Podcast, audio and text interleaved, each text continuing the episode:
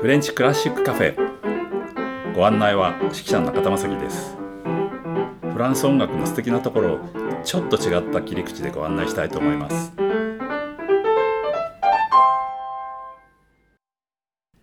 日はサン・サンス作曲の「動物の謝肉祭」を聞いてもらいましょう。まあ動物をねこういろいろ観察してそれで曲を書いたと言われているんですけどもね実はちょっと違うようなんですね。いろんな動物が出てくるんですけどまず全部で14曲もあります。短いんですけどねそれぞれはね。1曲目からご紹介しますとまず女装とライオンの王の行進。メンドリとオンドリ野生のロバ。かっこ素早い動物。カメゾウカンガルー。水族館。耳の長い登場人物。森の奥の格好。大きな鳥かご。ピアニスト。化石。白鳥。で最後は終曲まあフィナーレですね。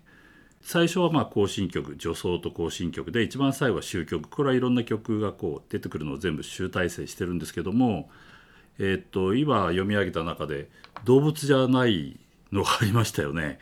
えー、例えばピアニストとかね。化石とか。さあこれは何かなってことですよねだんだんお話していきましょうではまず女装とライオンの王の行進から聞いていただきましょう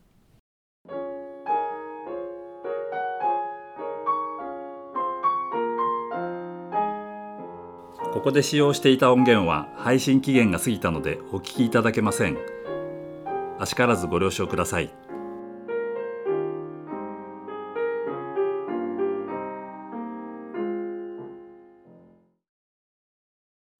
かにぎにぎしく始まりましたよね。それでまあ百獣の王ライオンというわけで結構堂々と出てきますよね。でこのテーマはですね実は、えー、これドリア戦法といってですねまあ昔のギリシャ戦法それから教会戦法ってちょっと2つあるんですけども途中でこう混じったりしてややこしいんですけどもまあ簡単に言うと、まあ、普通のドレミファソラシドではないよということですね。ラの音から始まる戦法なんですね。それでちょっと専門的なことを言いますとラシドレミファこの6度6つ目の音がちょっと変化をするというところに特徴があります。でこの先ですねドリアの6っていうのはナポリの6というのに今度置き換えられるんですねバロック時代にね。それはまた今度ジャズでですね代理コードっていうのでよく使われて実はこの音を多分ピアノで弾くともうすぐ聞いたことあるなって思う曲のこれが元になってることなんです。えー、次に登場するのはライオンよりも大きい一番大きな動物ですよね今回登場する中ではね。さあ何でしょう象です。えー、原曲ではあのコントラバスというですね一番大きな弦楽器で一番低い音でずっとってこうやるんですけども、えー、今日は江澤君のピアノでちょっと聴いていただきましょう。え、というのはねあの単一の音で聞くとねそのなんか重みがね逆にちょっと出てくるんではないかなというそういう思考です。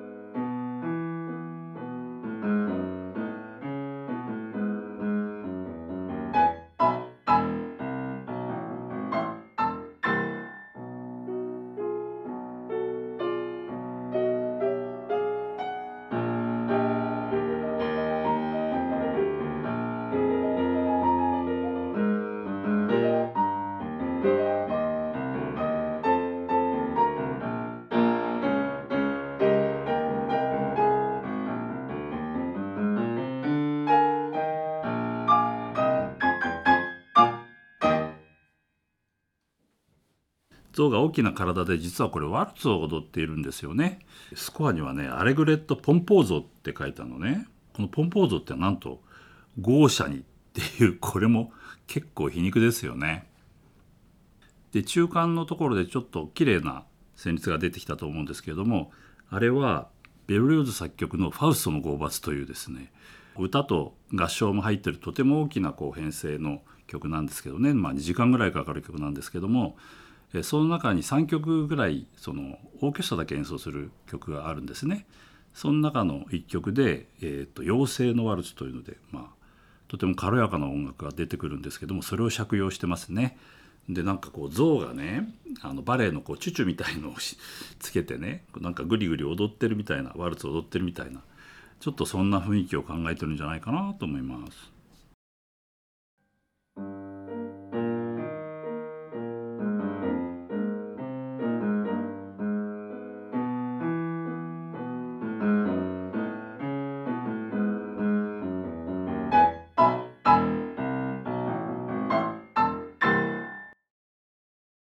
次は亀の登場です。さっきは一番大きな動物ということでね象が登場したんですけど今度は一番多分呪いゆっくりな動作が遅いの象徴は亀なんじゃないでしょうか。まあうさぎと亀というねお話もありますけどね。えそれでねサン・サンスはここでねこの動作の遅い動物に速い曲を当ててるんですよ。なんて皮肉なんでしょうか。えー、これはオフテンバッハの作ったですね「天国と地獄」の中でねあの有名なフレンチカンカンチャンチャカチャカってあれをですね亀に当てはめてます。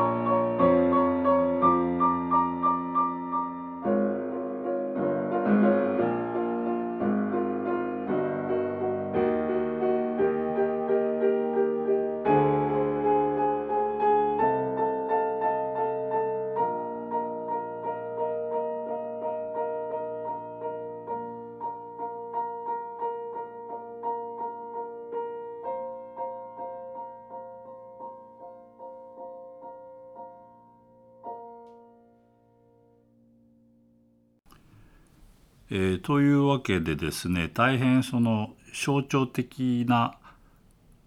あるいは特徴的なことと真反対のことを一生懸命なんかいろんな音楽を使ってやってると思いませんか？というのはですねサン・サンスという人を、まあ、人物を挙げればですねこれはなかなかその皮肉屋であると同時にものすごい博学でですね実はいろんなことを知っているということなんですね。以前にもちょっとご紹介しましたけれどもどのぐらい博学かという話ですよね。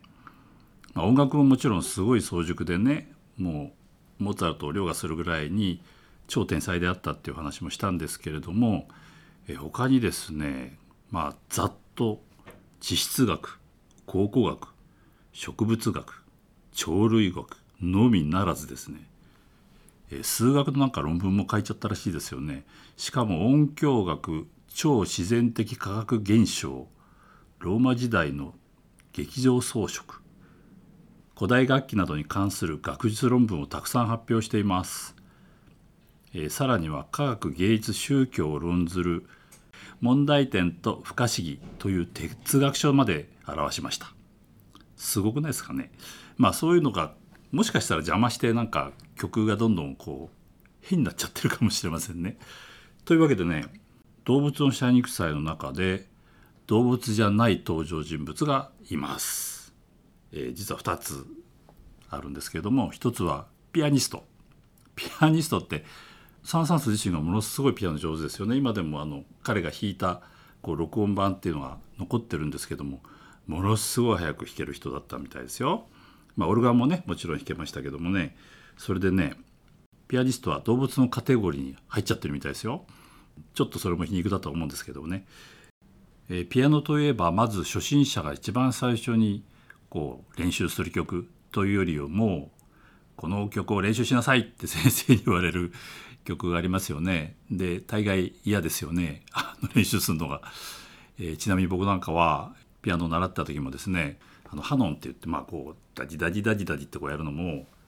練習しないで行って先生の前に行った時だけ弾くと。とするとですね普段から練習してないもんですからね、えー、まずそのハノンを練習しただけでも手が疲れちゃってその後に弾くエチュードとかそのソナタの時はもう手がヘロヘロになっててあんまりうまく弾けないっていうことが よくあったんですよね。やっぱり普段からちゃんと鍛えてなきゃいけないんですけどもね。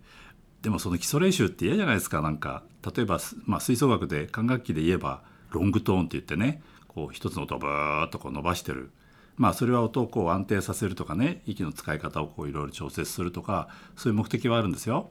だけどそのいわゆる基礎練習ってはねなかなかやりたくないできたらやりたくないなっていう範疇ですよね。それをねこうわざとにここで模写してるんじゃないかなって気がします。でピアニストもちろんあのサン・サースも含めこう演奏家のピアニストってとてもこう上手なはずなんですけれどもね本当はうまく弾ける人がそうじゃなく弾けというような指示がわざわざ書いてあるんですね。スコアの方にはですねコミデビュートンだから初心者のようにとかゴシュリーゴシュリーってゴシュとは左ですねだから左利きっていうのはやっぱりこう不器用な感じだから初心者で不器用に弾けっていう指示がわざわざ書いてあるんです。だけどさあの本当にちゃんと弾ける人がね下手に弾く真似をするのはとっても大変なんですよね。今回は江沢君になるべく下手に弾いてもらいました。その前にあのまずちゃんと弾いてもらいましょう。はいどうぞ。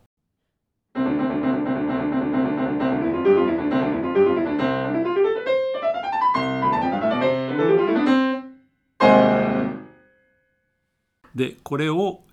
わざと下手くそに弾いてもらいますはいどうぞ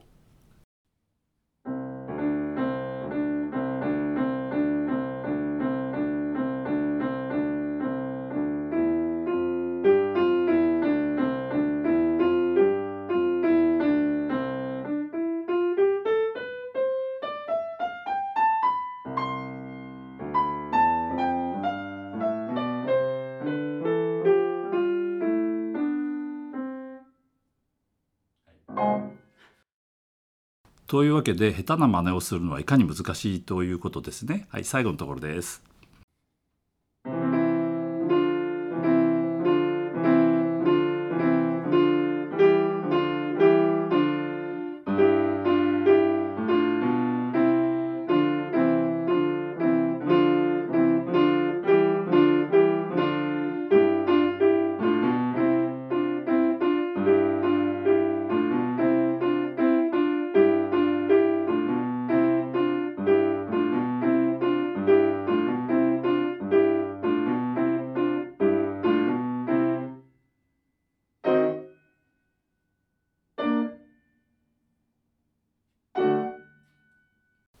じゃあ今のところちゃんと弾くとこうなります。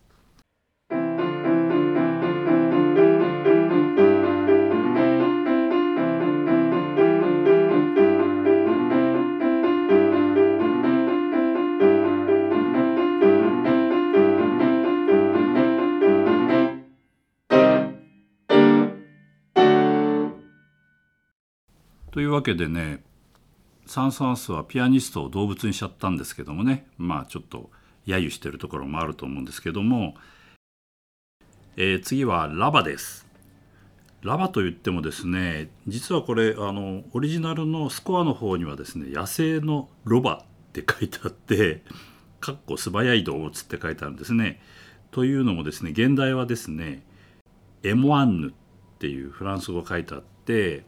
これはどうもラバでもロバでもなく野生ロバだっていう説明なんですよね。これどうやらいろいろ違うようですよ。まずラバっていうのはね調べますとねロバのオスと馬のメスを掛け合わせたものがラバということらしいです。でここで出てくるエモアンヌという野生のロバというのはもう全然違う種類らしいですね。でとっても素早いということなんです。でサン・サンスは何でここでピアノを使うかということですけどピアノがですねめっちゃめちゃ速く弾くんですね。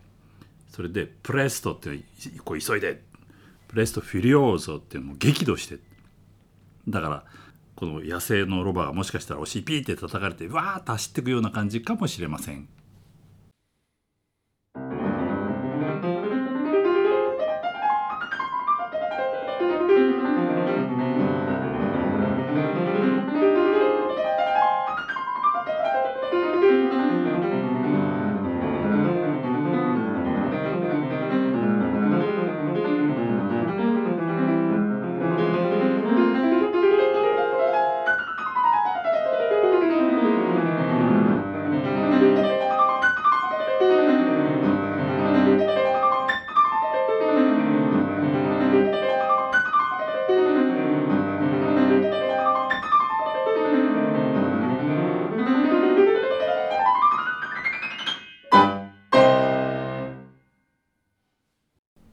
えラバーを聞いていただきました。だいぶ怒ってましたよね。走り回ってましたよね、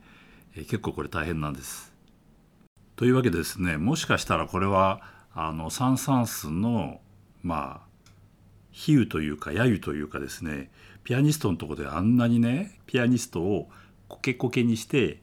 で実はピアニストはこんなに早く弾けるんだぞみたいなのでねここでねラバーを登場させたのかなとか結構この人こんな皮肉屋さんだったのではないかなっていう気がだんだんしてきますよね。というわけで動物を謝肉祭を聞いていただきましたけれどもね動物じゃないのも入ってましたよね。この続きはまた次回お送りしましょう。お相手は指揮者の中田正樹提供は笹川日出財団でお送りしました。ではまた。